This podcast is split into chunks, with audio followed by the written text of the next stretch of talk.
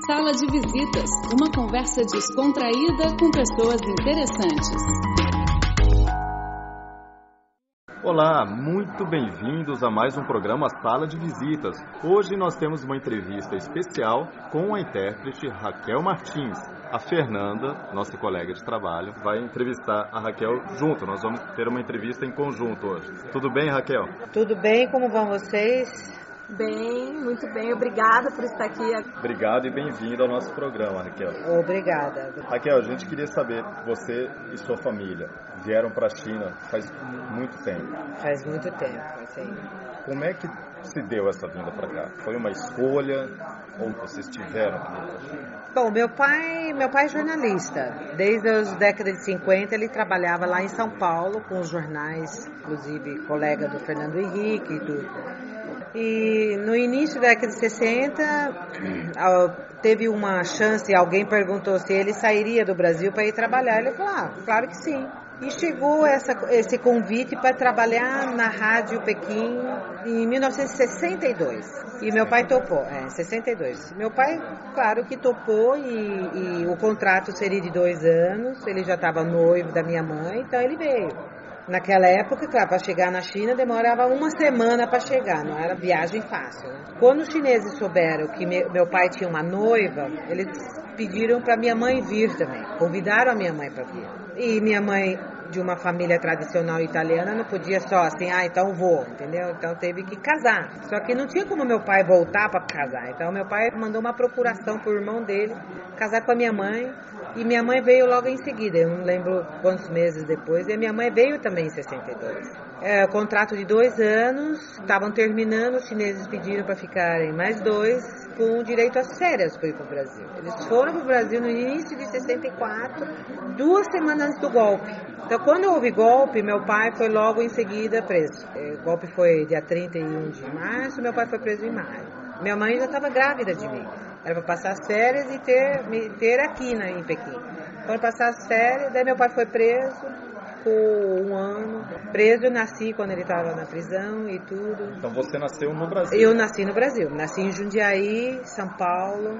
Como naquela época o governo estava muito preocupado em estabelecer é, né, o, o regime militar, eles não tinham muito o que fazer com os prisioneiros políticos. Meu pai foi solto porque ele não tinha nada, não tinha feito nada, não tinha ele só foi preso porque ele veio da China. Então, mas é que ele não podia ter saído do Brasil. Mas eles deram um jeito e levou minha mãe e eu para o aeroporto lá para Rio de Janeiro e saí, fugimos, né? Fugimos do Brasil. Assim. Então você era novinha quando chegou? Eu aqui. tinha 10 meses. 10 meses? Eu tinha 10 meses. E como é que foi a adaptação da sua mãe depois é, dessa fuga? Bom, para é, minha mãe foi, a, a, ela gosta muito da China, né? ela sempre gostou, ela sempre teve uma vida tranquila aqui e tudo, mas a, a distância. Depois, com o problema do, do governo no Brasil, eles não tinham embaixada, do Brasil aqui, passaporte, passou a data de, vencer o passaporte, não tinha como voltar para o Brasil. Então a saudade que minha mãe tinha da família era muito grande e tudo. Pois a minha irmã nasceu em Pequim, né, e não podia registrá-la, porque ela é brasileira, né, aqui, aqui quem nasce estrangeiro é estrangeiro. Então toda essa adaptação foi muito difícil. Nós éramos a única família brasileira por, muitos, por muito tempo. Então meu, os amigos dos meus pais eram todos latinos, né? Tinha muitos peruanos, bolivianos, uh, chilenos. Mas brasileiro mesmo não? Não, não tinha. Tinha até no início 67, 68 ainda tinha uma família. Depois eles saíram, então de 68 até ter a embaixada aqui, eles eram o único a única, nós éramos os únicos brasileiros aqui. O seu contato com o português, então, imagino, naquela época, eram com seus pais? Só com meus pais, só com meus pais. Meus pais entendiam, minha mãe fala, né, até hoje, chinês, um pouco chinês. Meus pais entendiam que eu e minha irmã falávamos em chinês, mas a conversa era bem limitada bem limitada. Praticamente a gente ouvia mais espanhol quando era criança do que português. A sua mãe estudou chinês quando ela estava aqui? Ela, ela estudou conversando com o babá, né? Com, com a nossa babá, porque a minha, é, com a Aí, que a minha mãe também trabalhava né, na rádio junto com meu pai. Ah, sua mãe trabalhava aqui na rádio? Minha então. mãe também trabalhava. Minha mãe também, é, os dois, ao mesmo tempo trabalhava na rádio para corrigir as notícias, também trabalhavam como professores de português uhum. na universidade aqui, dando aula de português para os chineses. E vocês ficavam em casa com a AI, enquanto a sua mãe trabalhava? É, a gente Sim. já ia para jardim de infância pequenininha. Sim, pequenininha. É, a gente passava o dia inteiro na jardim de infância com com chineses. Naquela época não tinha muitos estrangeiros, né? Mas aí você considera qual que é a sua língua materna? É o português ou é o chinês? Bom, eu sempre falo que a minha primeira língua é chinês e a minha língua materna é português. Mas eu só fui aprender a falar fluentemente português com 15 anos de idade quando fui, nós fomos a primeira vez para o Brasil, que foi depois da anistia, em 1980, em janeiro, nós chegamos lá. No Brasil pela primeira vez, com 15 anos. Então eu fui aprender, eu e minha irmã, nós fomos aprender português, falar bem, só quando nós chegamos lá. Mas daí o português não era uma língua nova para nós, porque a gente já estava acostumado, era só questão de abrir a boca e falar. Então foi muito mais fácil de aprender do que uma família chinesa chegando no Brasil. E a sua irmã nasceu na China? Nasceu, né? É a chinesa mais loira do mundo. Verdade. ela tem os olhos azuis, loira. Consta que ela foi a primeira brasileira registrada por essa embaixada brasileira aqui na China. Isso, ela foi a primeira brasileira a ser registrada depois que as relações diplomáticas voltaram em 74. É mesmo. É. E aí, antes disso, ela não tinha uma cidadania nem não brasileira tinha. nem chinesa? Não, não tinha. E ela conseguia estudar, levar sim, Sim, normal? porque meus pais trabalhavam na China, né? De uma certa forma, meus pais trabalham, trabalharam para o governo chinês. Então, os chineses deram a oportunidade de estudar e tudo, não foi. Isso não teve problema, não. A gente só não podia sair daqui, porque não tínhamos passaporte. Não podia sair para nenhum país. A gente podia ter saído com uma carta da ONU, né? Com algum documento ah. assim, mas meus pais não quiseram. Não quiseram. Eles tentaram, depois que a minha irmã nasceu, ir para a Suíça, registrar minha irmã, tirar novos passaportes, mas o passaporte deles foram presos na embaixada do Brasil na Suíça, porque ele, meu pai, meu pai tinha saído do Brasil sem autorização. Então ali meus pais já perceberam ah, a situação não está boa, eles saíram dali e foram para a embaixada da China. Porque daí eu e minha irmã estávamos em Pequim, eles dois na Suíça. Seu primeiro contato com o Brasil, então, de fato, se deu com 15 anos de idade, depois que você Com veio. 15 anos. Eu tive sorte que as minhas duas avós visitaram Pequim no início da década de 70 de alguma forma o, o, governo chinês ajudou as minhas avós virem. Então, esse foi o primeiro contato entre a avó, porque nenhum pare... a gente não tinha parente nem nada. Esse foi um dos poucos contatos que a gente teve, sim. E a China de quando você chegou e a China de hoje? Muita diferença? Ah, muita. É... diferença é realmente muito, muito grande. Muito grande. Isso teria que... Quando a minha mãe chegou em 62, era... foi uma época muito difícil a China estava no fim de um desastre natural, onde morreram muitas pessoas de fome e tudo. Então, quando ela chegou, ela sempre conta, não tinha pasta de dente, não tinha sapatos de couro, não tinha muita coisa. E nós tivemos uma vida privilegiada porque os chineses nunca deixaram nada faltar a nós. Então nós passamos uma vida que nós nunca percebemos que faltava alguma coisa, porque também a gente não conhecia nada diferente. Né? Mas hoje em dia, você está em Pequim, Shanghai, Chengdu, Chongqing, né, Kunming, Shenzhen, Guangzhou é, é cidade, é metrópole, né? Você encontra de tudo o que há no mundo inteiro, né? As marcas mais famosas, comidas mais famosas.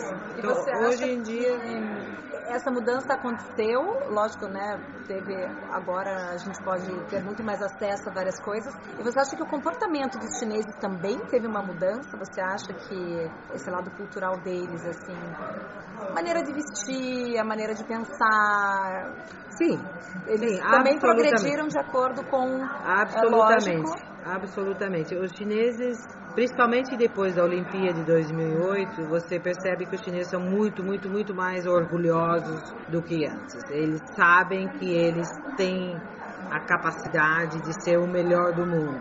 né? Desde o Made in China até hoje, está começando que é Made in by China, né? Que os chineses estão inventando. Você vê as empresas chinesas, Huawei, Lenovo, né? Muitas empresas de carro, de tudo, está se espalhando pelo mundo. Eu acho que o comportamento deles não quero dizer que eles estão copiando o Ocidente, mas eles estão muito mais confiantes neles mesmos de ser o melhor, de ser capazes de fazer as coisas. É, eu acho que toda essa mudança também aconteceu a partir de 2008, não a partir, mas o grande processo foi com a chegada das Olimpíadas na cidade Sim. e também teve toda a mudança de estrutura da cidade, né?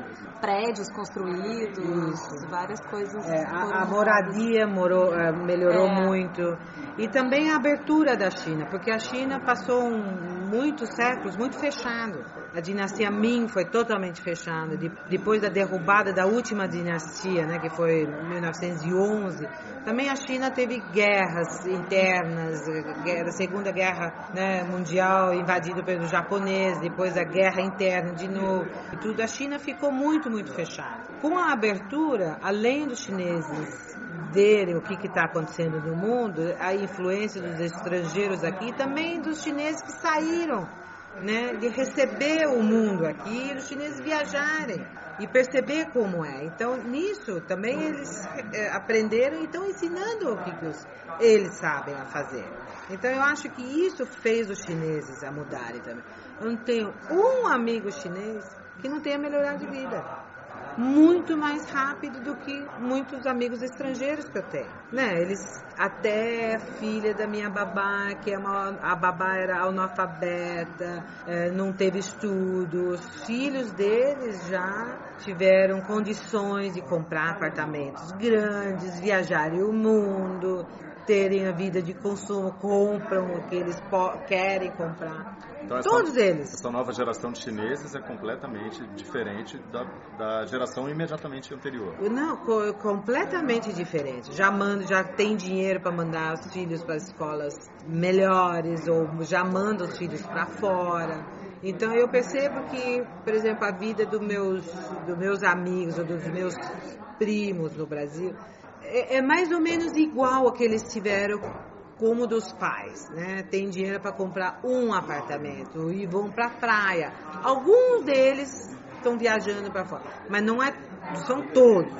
Meus amigos chineses são todos. Não tem um que não melhorou de vida. A gente percebe isso, né? Também quando a gente viaja, encontra os chineses em todo lugar do mundo. Exatamente. Né? É. Eles estão por toda parte. É, eles estão por toda parte por, por causa é. da, da, população, né? É. Por causa da grande população é. da China. Mas em relação à cultura chinesa, isso você pode perceber bastante, porque você é praticamente uma chinesa. Muitas vezes o chinês ele viaja e você encontra os chineses em outro país comendo em restaurantes chineses. É. Você acha que eles têm uma dificuldade de se desligar do país, de uma certa forma, ou demora um pouco mais do que pessoas de outras nacionalidades?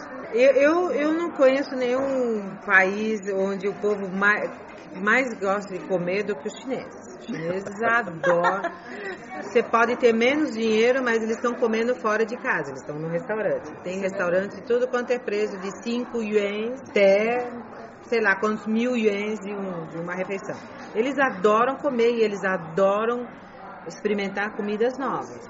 Eles adoram. Se abrir um espanhol, eles estão lá para experimentar. Se abrir uma churrascaria, eles estão lá para experimentar. Mas eles não deixam de comer a comida deles. Às vezes eu acho que brasileiro e, e chinês são muito parecidos, porque eu acho que brasileiro também deixar o arroz e feijão é muito difícil. Tem muitos brasileiros que saem, querem arroz, feijão e o bife deles. Isso nesse, nesse eu, eu sempre acho que brasileiro e chinês são muito parecidos. E os chineses, eu acho que quando eles saem, eles a variedade de comida não é tanta como na China tem. Na China você passa 10 é dias, é, você passa 10 dias, você passa 10 refeições comendo no restaurante, você pode não repetir nenhum prato, né? Então eu acho que a monotonia da comida quando eles viajam para a Europa ou para os Estados Unidos, é, isso cansa eles, por isso que eles vão para o restaurante chinês. Entendeu? Pessoal, a conversa está ótima, nós vamos continuar essa conversa, vai ter uma segunda fase da entrevista. Nós voltamos na semana que vem com a Raquel Martins e não percam a segunda parte da entrevista, tá? Tchau, tchau.